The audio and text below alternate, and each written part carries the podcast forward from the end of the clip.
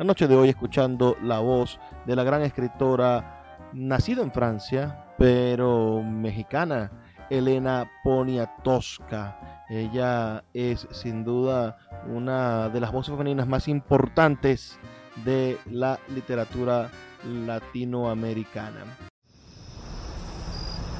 Cuando se calma el bullicio de la ciudad y se van apagando las luces de la casa, se enciende la luz del entendimiento. Desde este momento comienza Puerto de Libros, Librería Radiofónica, programa que contiene todos sus elementos tipo A. Puede ser escuchado por niños, niñas y adolescentes sin la supervisión de padres, madres o representantes. Comienza Puerto de Libros, Librería Radiofónica. Este programa llega a ustedes con el patrocinio de Puerto de Libros, librería de autor, ubicada en la vereda del lago y en el Teatro Varal de Maracaibo. Disfruta de los mejores libros a través de su página web puertodelibros.com.be. Sultana del Lago Editores, la única editorial venezolana que te ofrece el servicio de impresión bajo demanda para todo el territorio nacional. Conoce más de sus servicios en sultanadelago.com.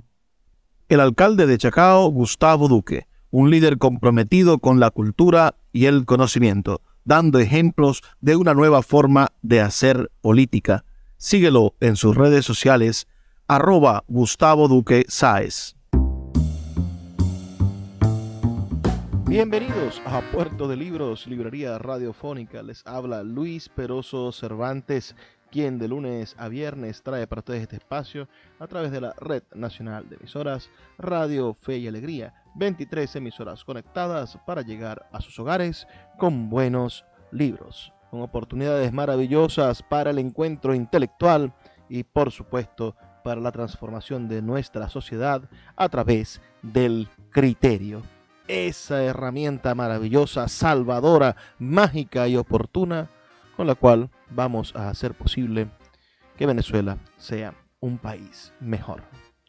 La noche de hoy vamos a estar escuchando la voz de una de las escritoras más importantes de América Latina. Me refiero a la gran Elena Poniatowska, quien es escritora, periodista y activista, nacida en Francia, pero de nacionalidad mexicana por parte de su madre y por parte de su padre, descendiente de la nobleza polaca. Vamos a estar escuchando su voz.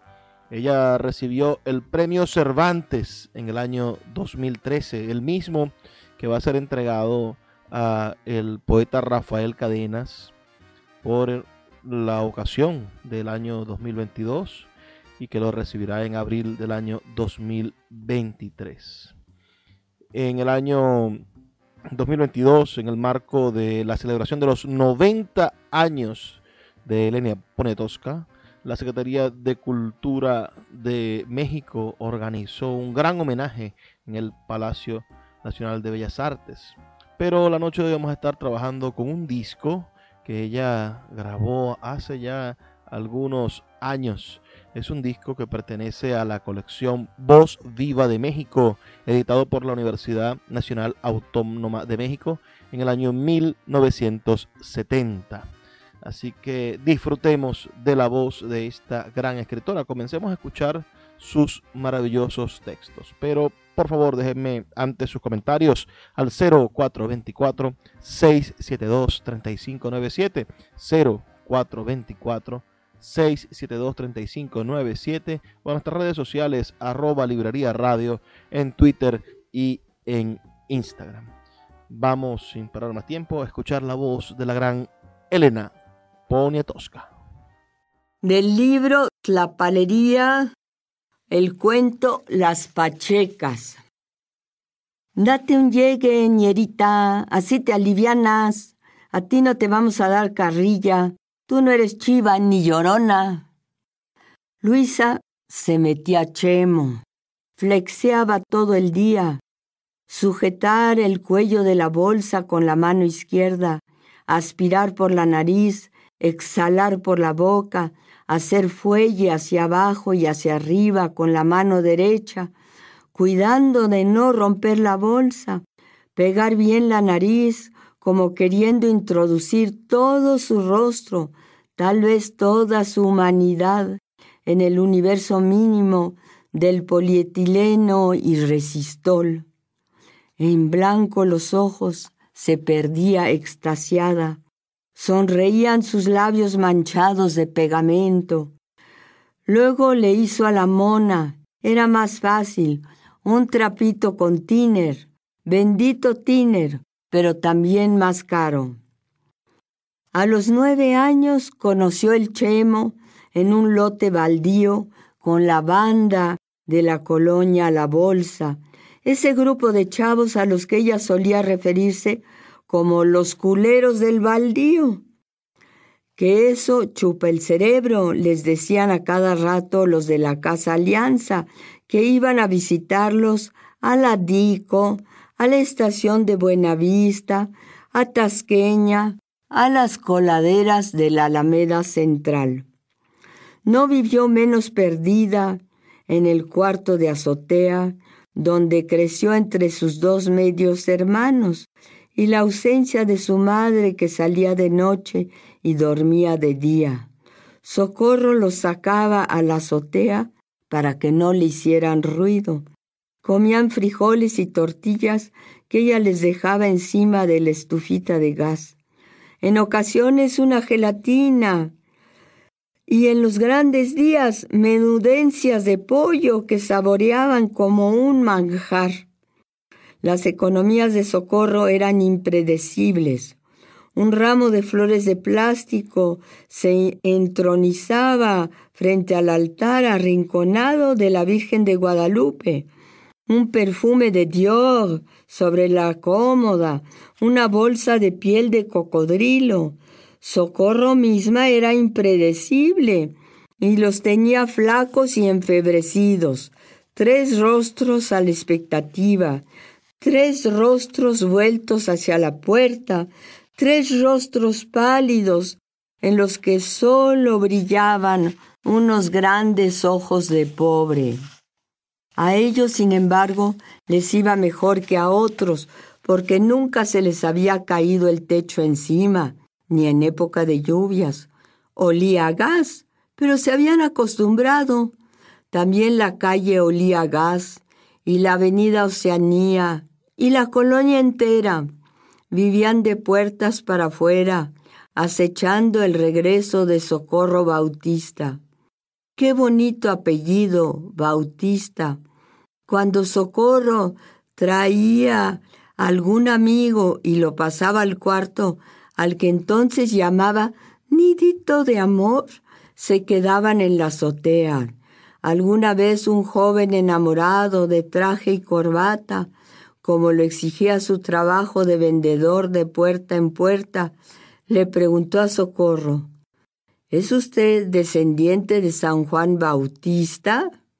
Sí, sí, yo también soy santa. De repente prendía el radio en la estación de cumbias y se ponía a bailar con Luisa, con Fermín el mayor y con Mateo el más pequeño sobre los altos tacones de sus zapatos de pulsera. Reían contentos. Luisa, arrobada por la cintura de su madre, su esbeltez de hoja al viento, su cabello ondulado, negrísimo, que le llegaba a los hombros, otras veces los hacía saltar sobre sus rodillas a las ocho de la mañana y les cantaba la cucaracha, la cucaracha, en medio de carcajadas estridentes. Algún domingo los llevó al circo. Todo lo recordaba Luisa. Cuando tenía conciencia, Socorro aparecía en su memoria, en un parque, frente a unos niños que se reían de ella, Luisa la defendió a pedradas con una furia que espantó a los niños. Entonces Socorro la tomó entre sus brazos con un gracias, hija, que hizo que Luisa se sintiera su predilecta, la niña más feliz de toda la colonia La Bolsa. Una noche en la azotea, Luisa contaba las estrellas, el cuarto estaba cerrado, socorro adentro. Se oían voces. Un hombre con gesto feo en la cara subió a la azotea. ¿Qué haces allí, niña? Estoy esperando. Mi mamá atrancó la puerta. El feo se sentó, la atenazó, la sentó a ella ahorcajada sobre sus rodillas, le jaloneó la ropa y le subió la falda. Luisa sintió algo que le dolía mucho, algo que la hería muy dentro, en el pecho, en el vientre, y suplicó ronca, No, no, suélteme, suélteme. La soltó y como un ladrón bajó a la oscuridad de la que había subido. Cuando empezó a escurrir la sangre, Luisa golpeó a la puerta. Mamá, mamá, mamá, ábreme. Socorro tardó en hacerlo.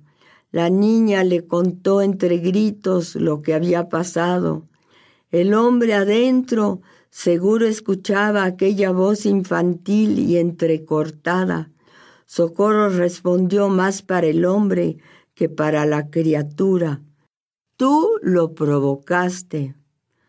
Entonces Luisa, al igual que el hombre de la noche, se fue a la calle. Nadie se dio cuenta de que se había vuelto adolescente, ni ella misma. En el baldío, acuclillados, subsistían, corrían cada vez que alguno gritaba. Aguas, la chota, aguas. Allá por Oceanía, la colonia La Bolsa, la Venustiano Carranza, la Moctezuma, la Gertrudis Sánchez, el reino de las fábricas de jabones y de aceites, de tornillos, de vidrios, de margarinas, en aquel mugrero de asesorías y casas inhabitables, habitadas, todos estaban pirados. En el baldío, en un pasón, el Prit la tomó en pleno viaje, sin que ella reaccionara. Ya te hice mujer, presumió, y la abandonó con la falda levantada. Luisa solo pensó en lo bien que le había cabido. Ese no me dolió, se dijo. Al día siguiente empezó a andar de aquí para allá con la banda, a conocer la inmensa ciudad, a ir de la Tapo a Tasqueña, de la Dico a la delegación Cuauhtémoc, del Metro Observatorio a la Merced, hasta trabajó y ganó sus buenos centavos porque caía en gracia cuando se trepaba como chango en el cofre para limpiar parabrisas.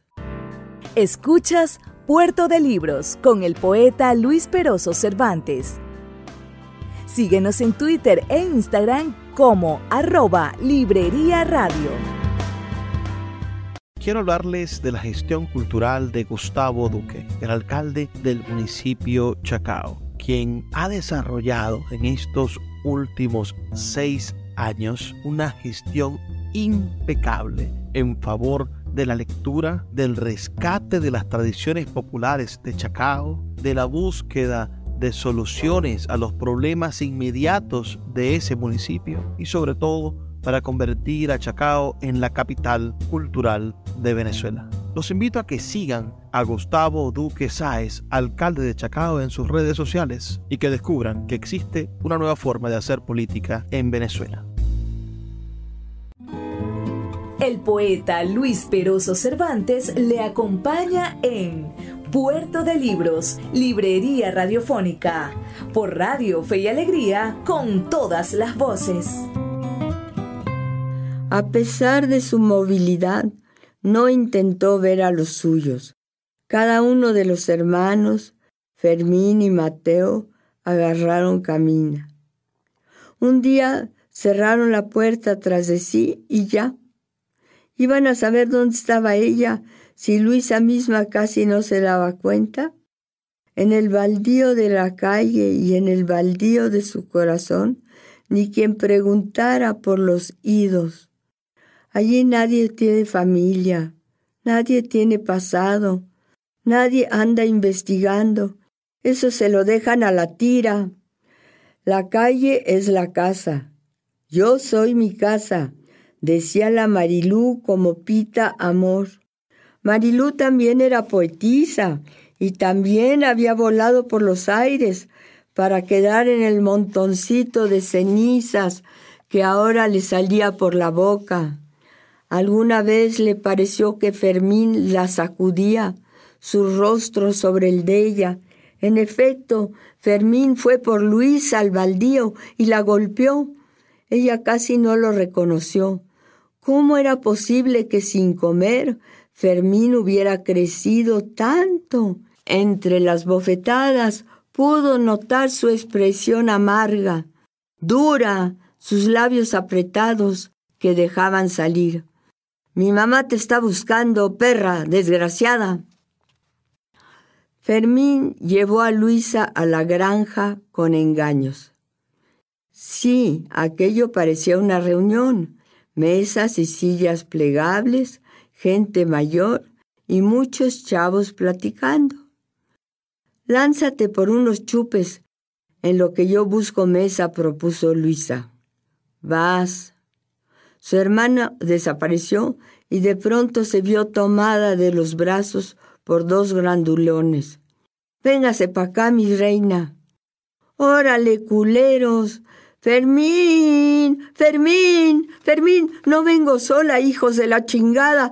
Ahorita se les va a aparecer Juan Diego. Fermín. No le extrañó que ninguno de los presentes moviera un dedo en su auxilio. A los chavos como ella, nadie les ayuda nunca. Si los atacaban era porque algo habrían hecho.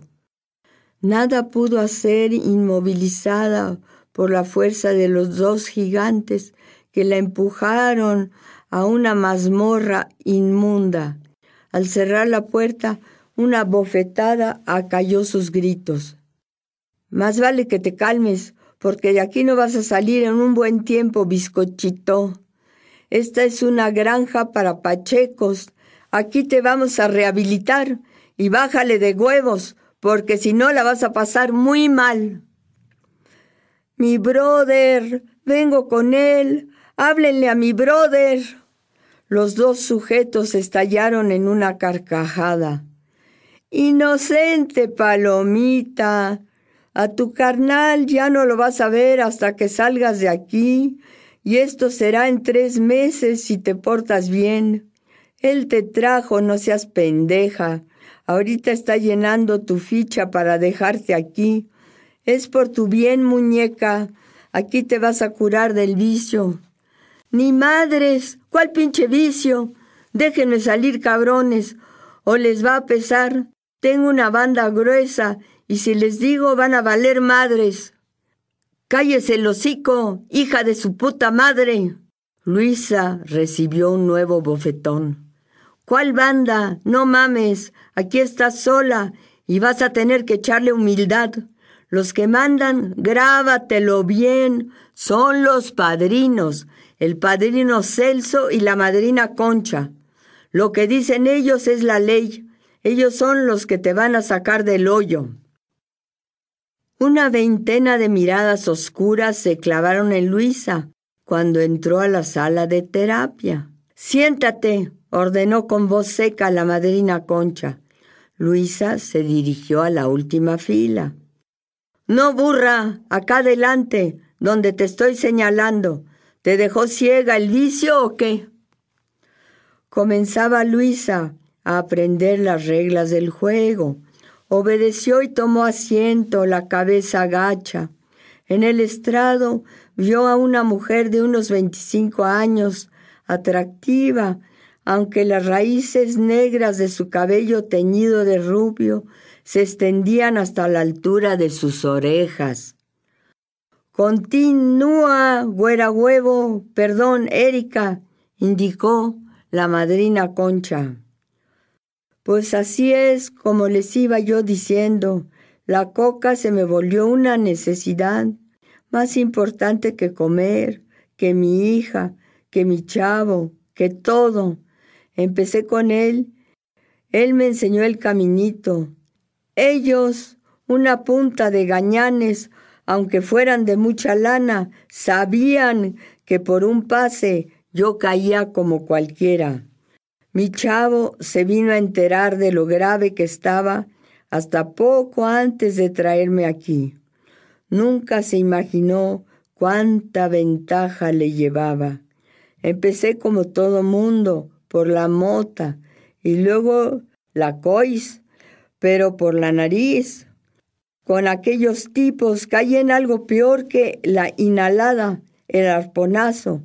Ya el sniff se me hacía una mamada. Lo chido de picarse es que sientes de veras la coca, te recorre todo el cuerpo, se te sube por las venas. Me pasó igual que a todos los yonkis. Me hice adicta no a la droga, sino a la jeringa.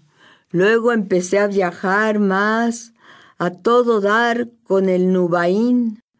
Me lo conseguían los cuates con un güey de una farmacia.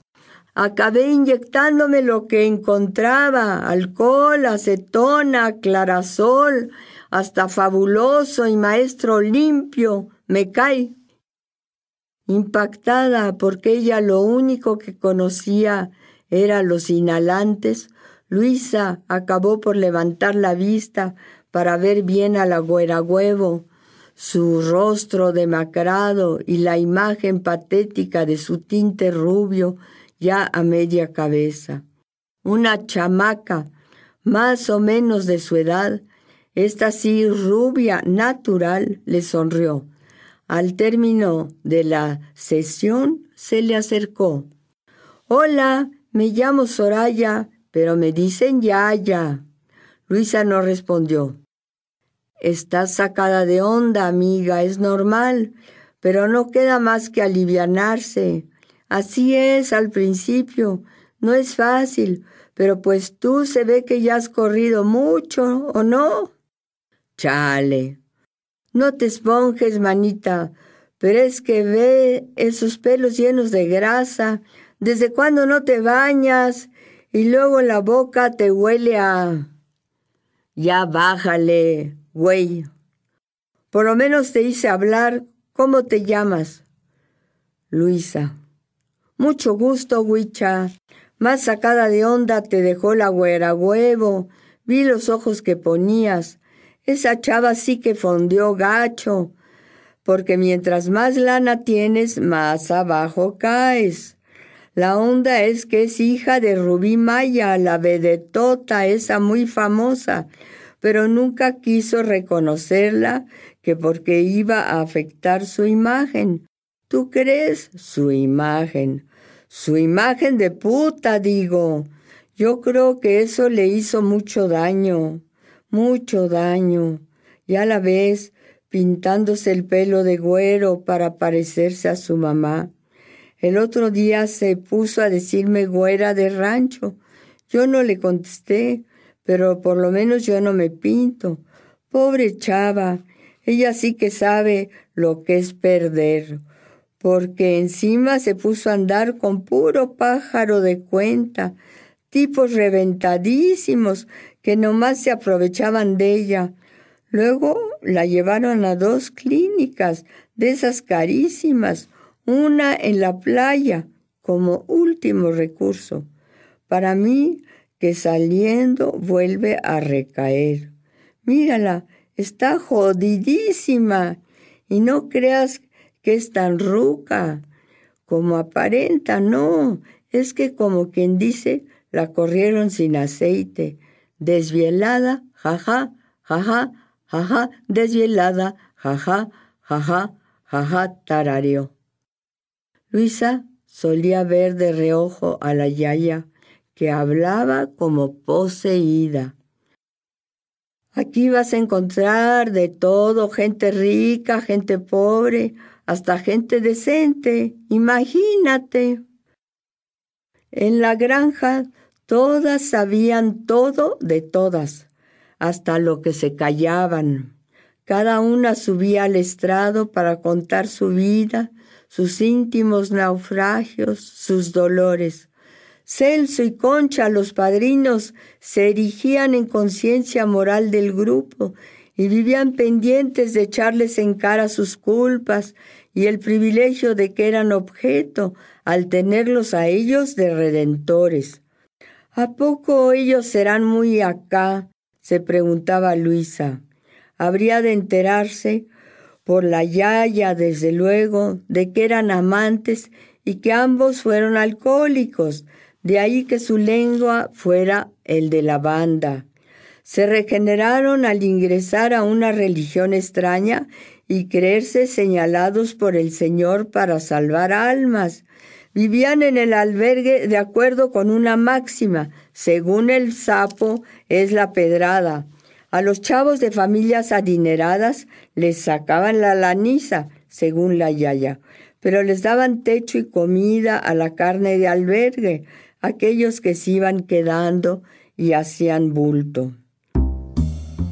Vamos a hacer una pequeña pausa aquí en Puerto de Libros, Librería Radiofónica, para escuchar los mensajes que tienen nuestros amigos de Radio Fe y Alegría. Pero ya volvemos con más de esta selección de textos de la gran Elena Poniatowska.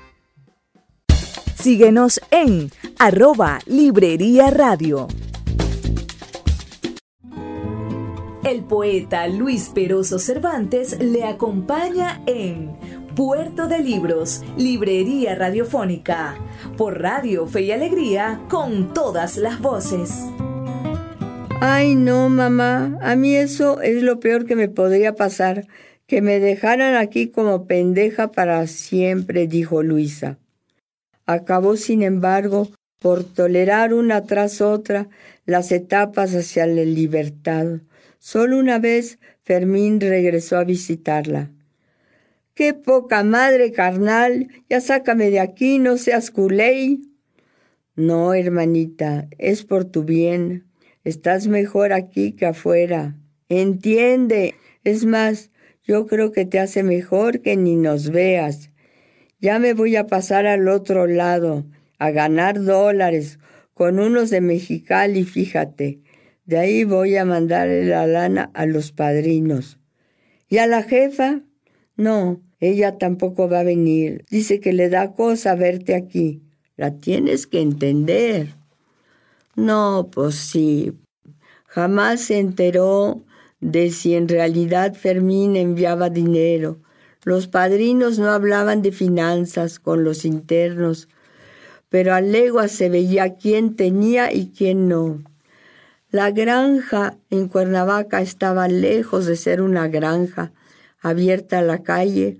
Sus cuartos de concreto se alineaban con aspiraciones de cuartel. Todo era de cemento, el color del cemento encementaba la mirada. Los transeúntes se cruzaban a la acera de enfrente, no fuera a ser la de malas. Qué pésima vibra la de ese edificio los hijos, los hermanos, maridos o esposas que llegaban por primera vez se destanteaban. Creíamos que tenía jardín, le reclamaban a Celso. ¿Por qué la llaman granja? Entonces, ¿dónde caminan? ¿Dónde juegan? ¿Dónde está la alberca? Aquí mismo respondía Celso, señalando el cemento. Aquí son los recreos, las comidas, las terapias. Se acostumbran pronto.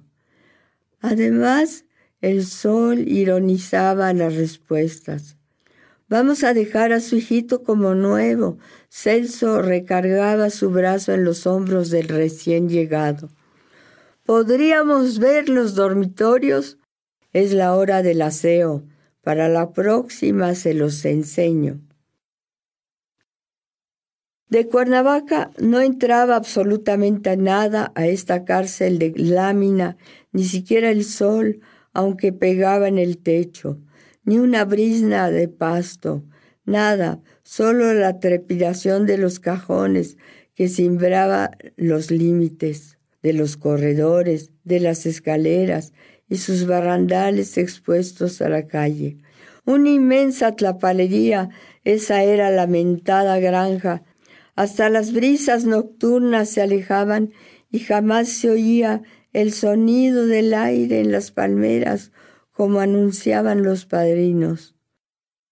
Frente a ellos, el padrino Celso, con las piernas separadas, indicó, Soy humilde instrumento del Señor para anunciarles que se les otorga una nueva oportunidad de redimirse frente a su grandeza. Los que deseen aprender la cosa artística pueden ahora pintar en este muro. Toda la pared es suya, como lo es todo en este bondadosísimo lugar creado para su salvación. Les sugiero el divino rostro para que lo pinte. Órale, mis tres grandes hijos de su puta madre. Y nació el rostro atroz de un Cristo rencoroso. Todo color moría frente a la granja, fortaleza levantada al lado de una barranca, eso sí de tupida vegetación. Los colores que podían ver los internos eran los del mural. Su fealdad agredía, las figuras desproporcionadas se bamboleaban, chillonas, porque algunos compañeros convertidos de la noche a la mañana en pintores descargaron su rabia a brochazos, el papaloquelite, el moco verde, el mañozón, el ladras. Luisa fue y vino frente al mural durante nueve meses. Flotaba movida por la neblina, ni siquiera el viento, que aquí tiene prohibida la entrada, aunque la puerta principal de este centro para rehabilitar alcohólicos y drogadictos exhibe a los internos, incluso afuera, algunos internos invitaban a los transeúntes. Pásele, pásele, pásele. La mayoría se cambiaba de acera.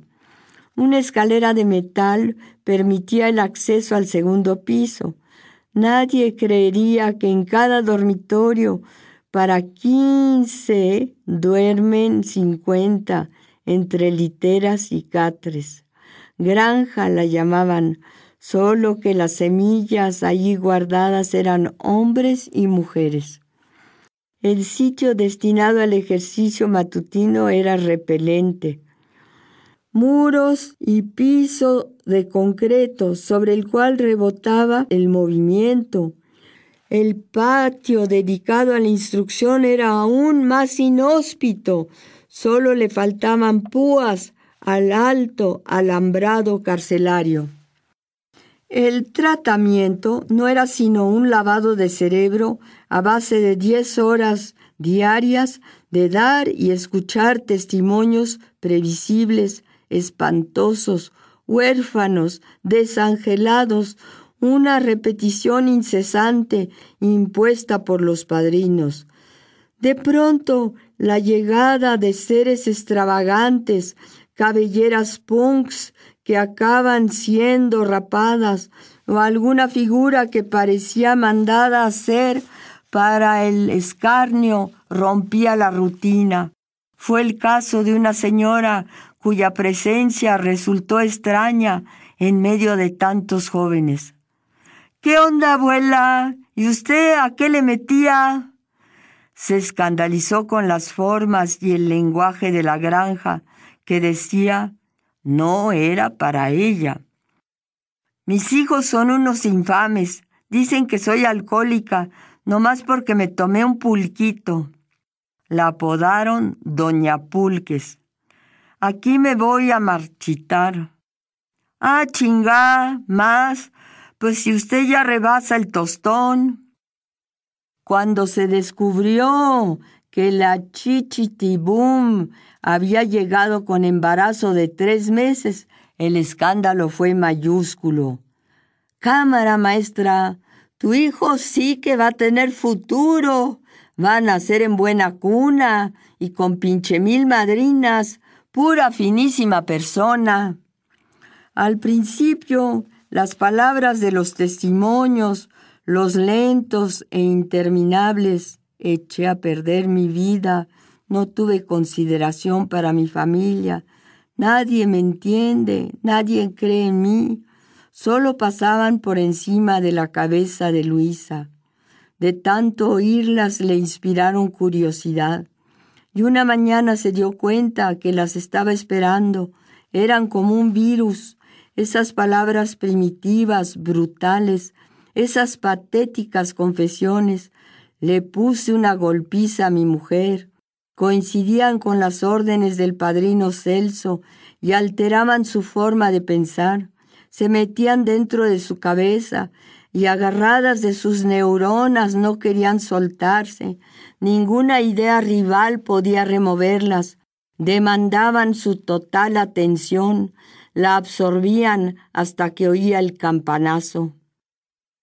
El despertar que antes la sumía en el llanto más desesperado era una bendición. Las mañanas ya no eran malas. Muchas veces antes, a la hora de la gimnasia matutina, Luisa había pensado en abandonar las filas, salirse de la tabla, desobedecer con un grito, un día dijo, me tienen hasta la madre. Y la yaya comentó, tú sí que eres bruta, pinche huicha. Te faltaban quince días y le levantas la voz al padrino. Ahora repetía los gestos con reverencia, poseída por la voz de mando. Lo que él dijera, eso era lo que iba a hacer, porque dentro de la vulgaridad de sus propósitos de vez en cuando Celso decía algo que le llegaba al corazón. Si no respiraba hondo abriendo los brazos, la cabeza alta, perdería su cuerpo como había perdido su cerebro. El padrino se lo había dicho, sus músculos se atrofiarían, ya no responderían a las órdenes que todavía hoy podía darles su cerebro. Ese antro asqueroso ahora le parecía hospitalario. Claro que las ideas cambian la vida. A ella el instructor le estaba transformando la suya.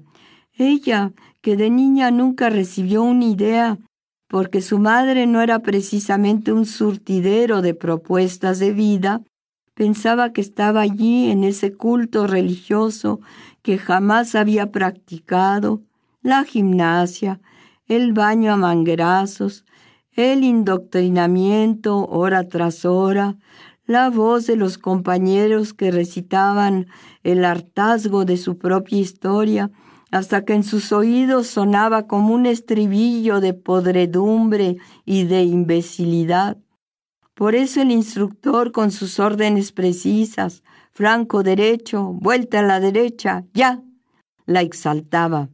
Él sí que podría encauzarla en los programas de rehabilitación y quizá ella más tarde, él se lo había propuesto, también sería capaz de volverse guía espiritual, convertirse en madrina, aunque sintiera una secreta repugnancia por los padrinos, por más que respondiera, sí, padrino, no, madrina, lo que usted mande, padrino.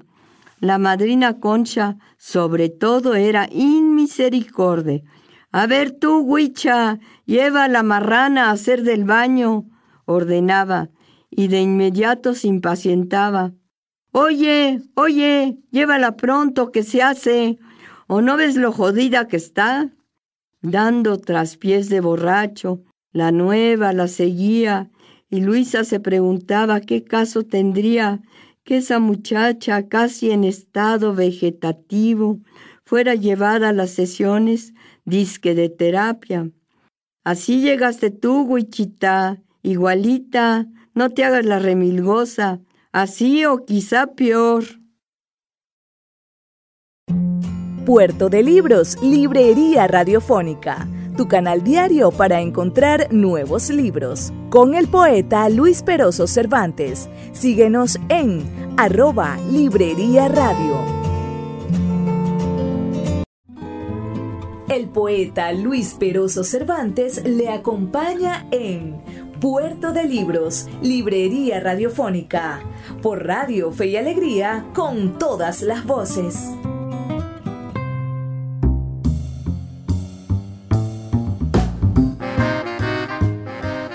Seguimos en Puerto de Libros, Librería Radiofónica, este programa que hacemos con tantísimo cariño para todos ustedes, noche tras noche en la Red Nacional de Emisoras Radio Fe y Alegría. La noche de hoy escuchando la voz de la gran escritora nacida en Francia, pero mexicana, Elena Poniatowska. Ella es sin duda una de las voces femeninas más importantes de la literatura latinoamericana.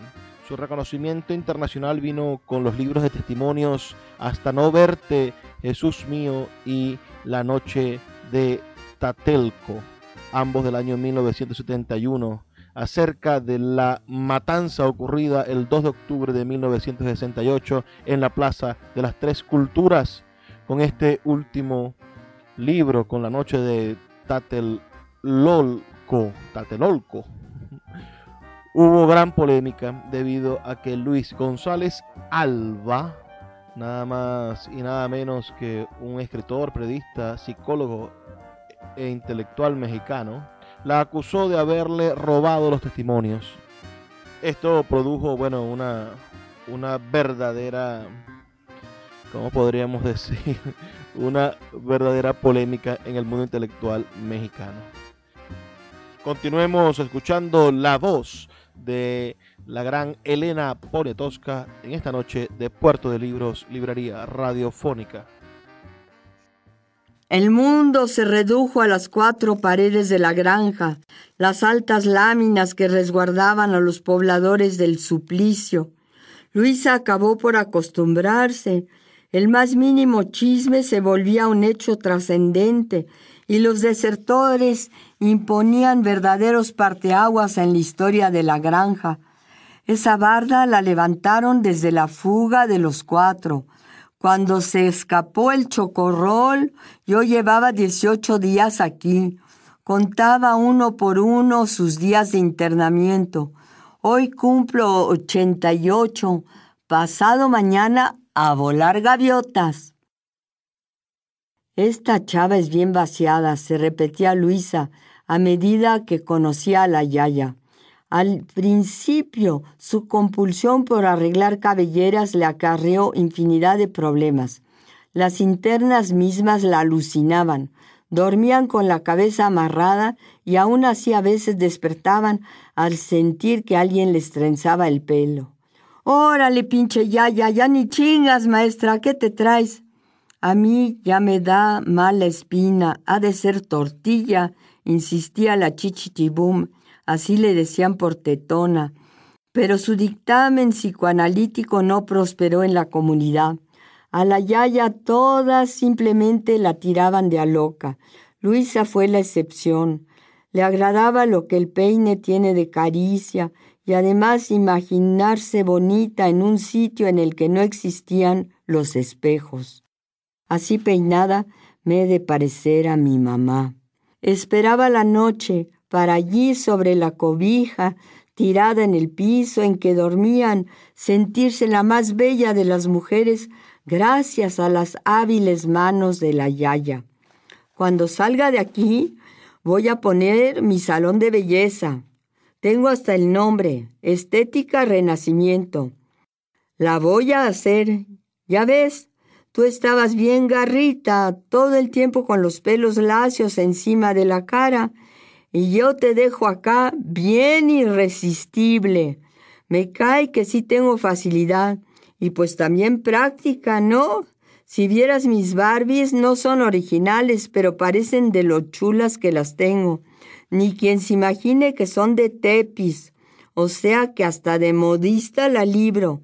¿Cómo la ves, mi huicha? Solo Luisa le escuchaba en sus largos soliloquios.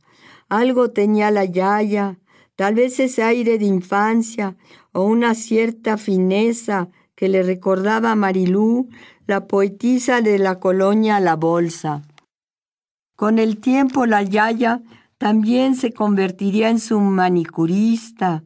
La ansiedad había llevado a Luisa a comerse las uñas en forma despiadada no descansaba hasta sentir el dolor de la carne viva de sus larguísimos dedos. Sana como se veía ahora, luego de tres tratamientos consecutivos, Ya no llevaba sus manos a la boca con la obsesión de antes, ni le decía a la yaya, si no me la como exactamente como quiero, si me queda un piquito, la pinche uña me desgracia el día. La yaya vivía al pendiente de las uñas de su amiga. ¿Te las moldeo? Ay, pero mira qué manos tan lindas tienes. Un recién llegado, de rostro noble, ojos profundamente azules, piel muy blanca y cabello muy negro, le llamó la atención, quizá porque Luisa, que tardeaba en el patio mirando sus uñas, vio cómo lo apandaron. También a él lo habían engañado. Cuando él dijo lívido y con una risa que más parecía llanto, no, no me quedo, su mamá, una señora bien vestida, a quien acompañaban su chofer y una muchacha de uniforme, se echó para atrás. En cambio, don Celso detuvo al joven haciéndole fuertemente del brazo. Vente a conocer el jardín, aquí adentro. Sí, cómo no, ahí te llevo con el jardincito, murmuró Luisa, mientras contemplaba alelada a ese ángel en medio del averno. Mi rey, no más te faltan las alitas, dijo bajito. Mientras el muchacho desaparecía tras la puerta, Luisa vio a la sirvienta esconder su rostro en su delantal. Ay, señora, el niño, el niño Patricio. El padrino Celso, que ya peinaba canas y era tan súper largo y alto como el joven, regresó y se dirigió a la señora. Firme, firme, firme ya para que se quede. La madre titubeó. ¿Sin avisarle? Él no quiere quedarse. Usted firme y váyase en su coche. Pierda cuidado.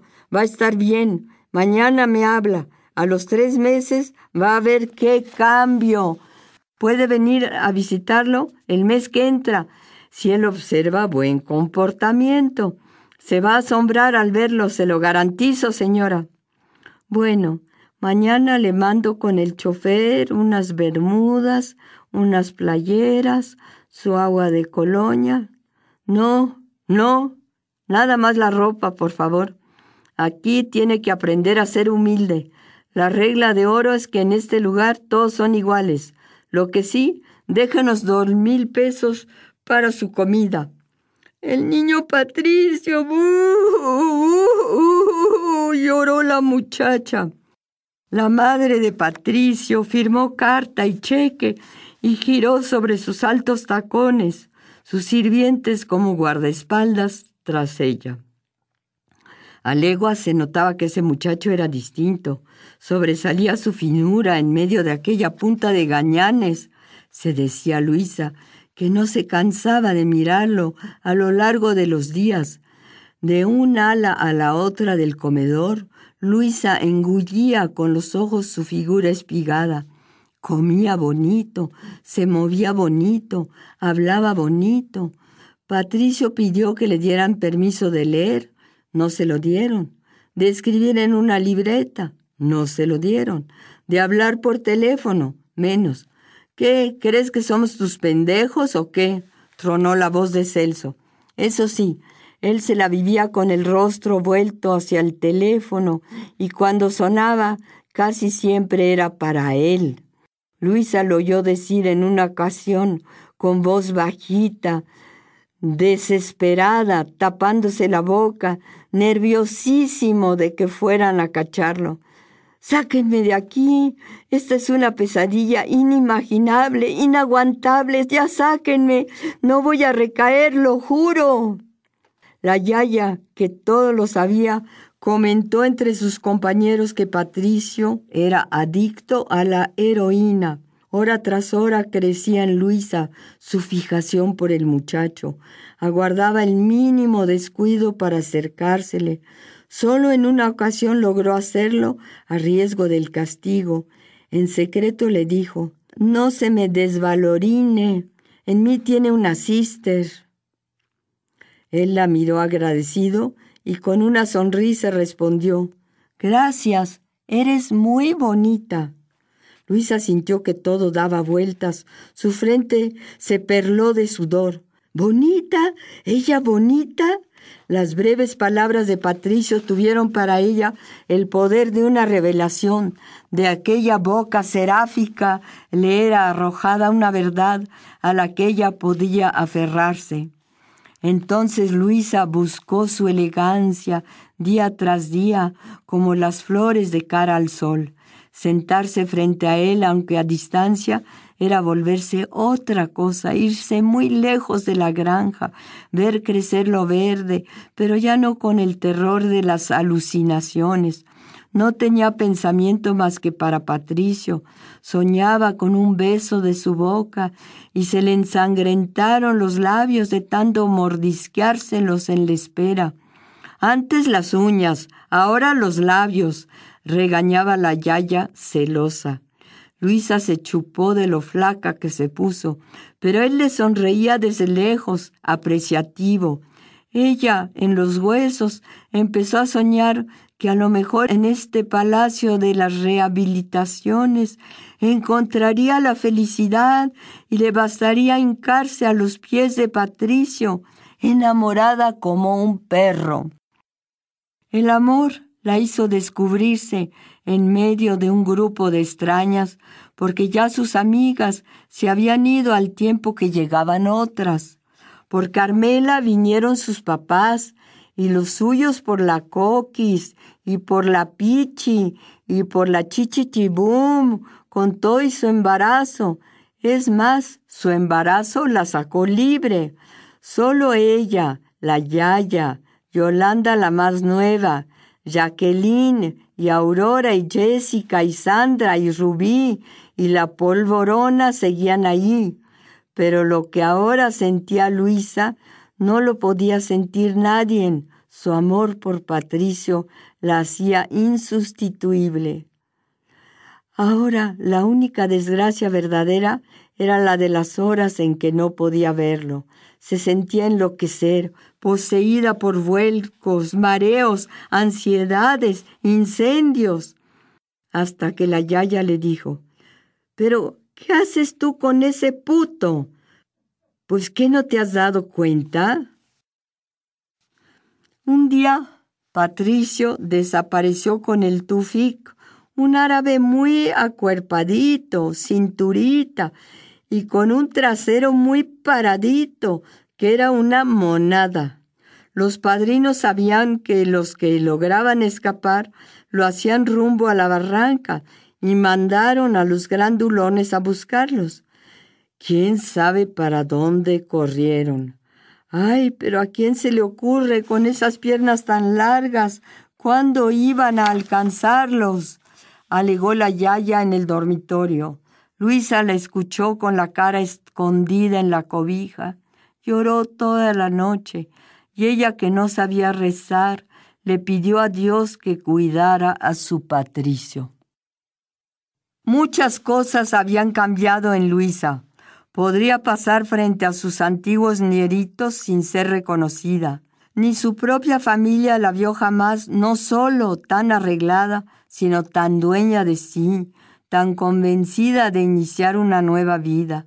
Repetía muy seria, Voy a recordar siempre las duras lecciones que me sacaron del pozo. Su expresión corporal era otra. Dejó de ser una cabra loca a imagen de su madre para adoptar una actitud reposada y a ratos felina, ya sin el disloque de movimientos que causa la brutal descalcificación de la droga. Caminaba erguida, con pasos largos y armoniosos, si antes para ella todo era motivo de risa, ahora le molestaba que alguien se riera ni, sin ton ni son. Logró distinguirse como una de las internas más responsables. Luisa guiaba las nuevas.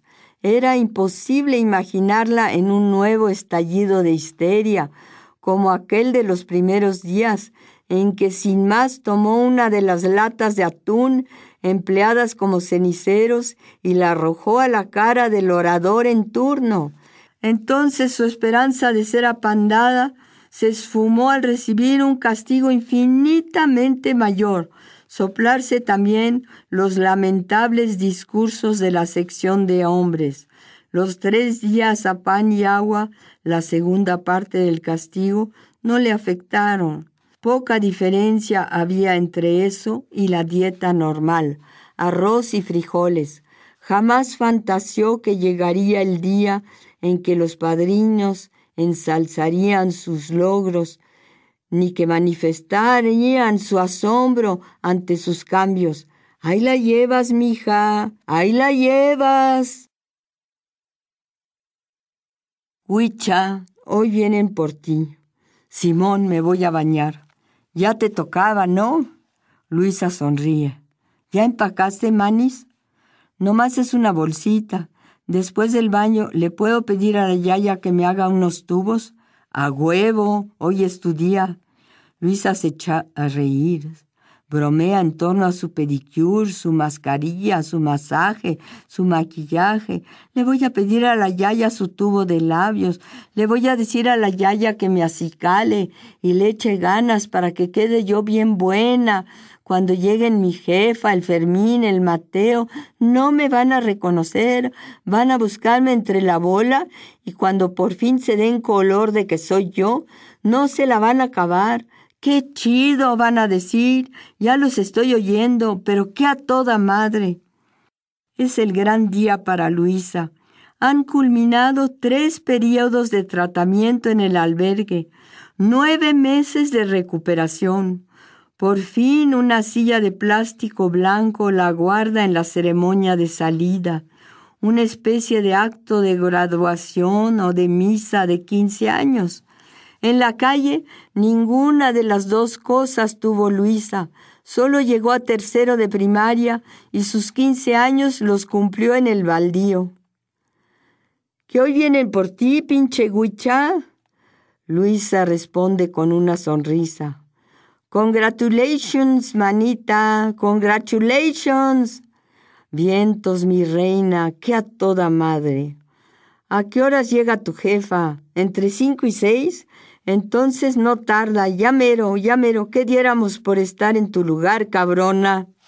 Desde hacía semanas, Luisa se venía imaginando con su vestido azul, sentada en una de las sillas blancas junto a Socorro, su madre. Cada uno de los que salían acompañados por sus familiares subía al estrado para dar gracias y jurar en contra de la reincidencia. Los aplaudías y cantaban el himno del albergue por nuestra recuperación, por nuestra salvación. Lucharemos, venceremos, solo por hoy, solo por hoy. El Señor es mi pastor, Jesucristo murió por mí, le confieso mis pecados y limpio mi corazón. Solo Él, solo Él, solo Él, solo Él el Redentor. Los padrinos enaltecían su triunfo y los conminaban a una vida sana. Algún interno destacaba siempre entre el resto y Luisa tenía la seguridad de que en esta ocasión sería ella, porque ya le tocaba, méritos los tenía de sobra. ¿Qué onda, mi huicha? Ya son seis y media, y de tu jefa ni sus luces. A lo mejor no puede venir porque a esta hora empieza el jale para ella. Seguro vienen mis brothers, que son bien pinches huevones, y a todas partes llegan tarde, al rato. Durante la ceremonia, la silla al lado de Luisa permaneció vacía. El caso de la recuperación de Luisa fue en efecto el más mencionado en los discursos de los padrinos. Vean ustedes, señores, lo que hacemos aquí. Esta muchacha llegó hecha una basura humana. Nadie hubiera dado un centavo por ella. Y véanla ahora, rehabilitada, bonita, limpiecita, con la cabeza bien puesta.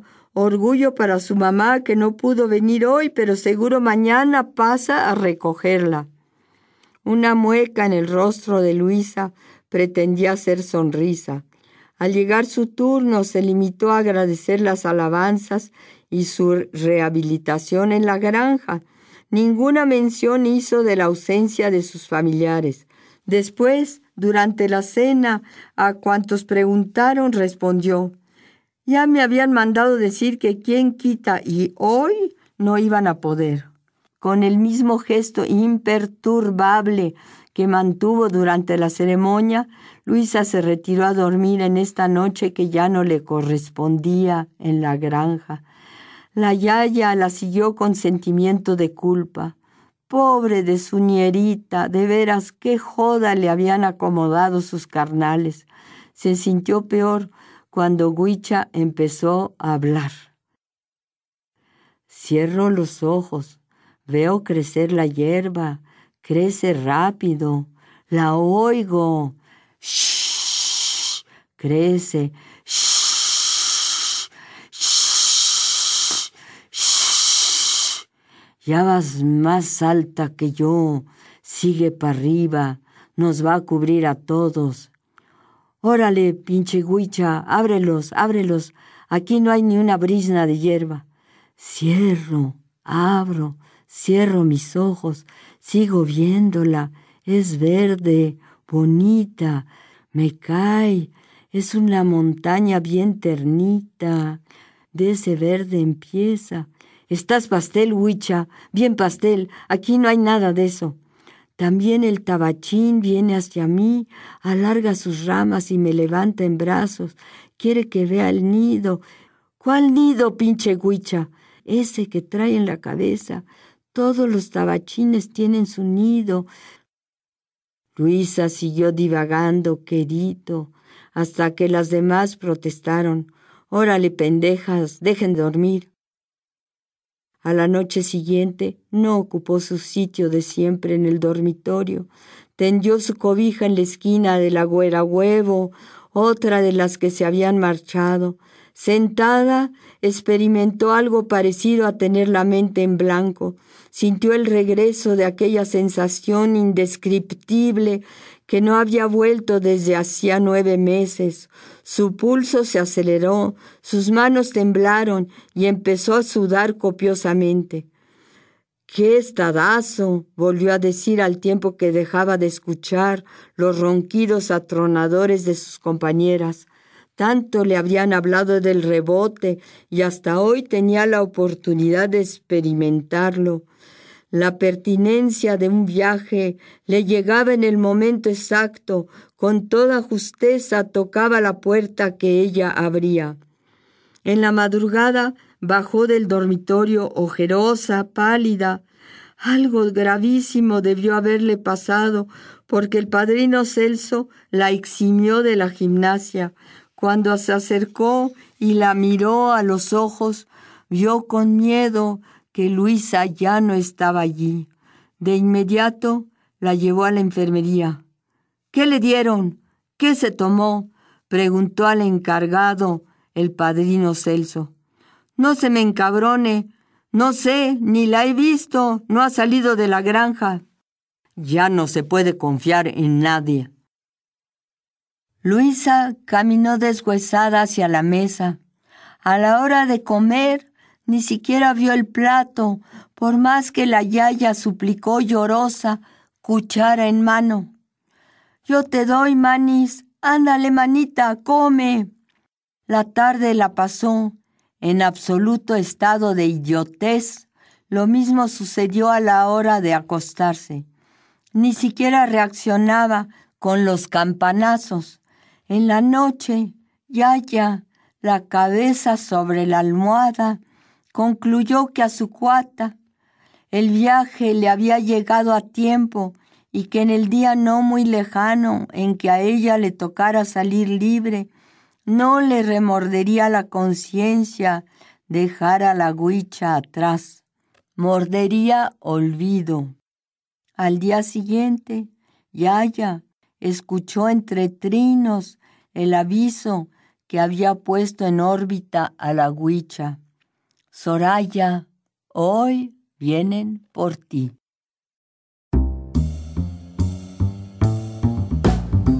Así llegamos al final de nuestro programa la noche de hoy, después de haber escuchado ese maravilloso relato de la gran escritora mexicana nacida en París, Elena Poniatowska. Si les ha gustado esta experiencia, háganmelo saber para buscar más textos de la maestra Escríbame sus comentarios al 0424-672-3597. También estamos en nuestras redes sociales. Síguenos por favor en el canal de YouTube. Si estás escuchándonos en YouTube, déjanos un comentario y dinos qué te ha parecido el programa de hoy. Es hora de despedirme. Te recuerdo que estamos de lunes a viernes en esta emisora, en Radio Fe y Alegría, pero también en nuestras redes sociales. Nos escuchamos el día de mañana. Por favor, sea feliz, lea poesía.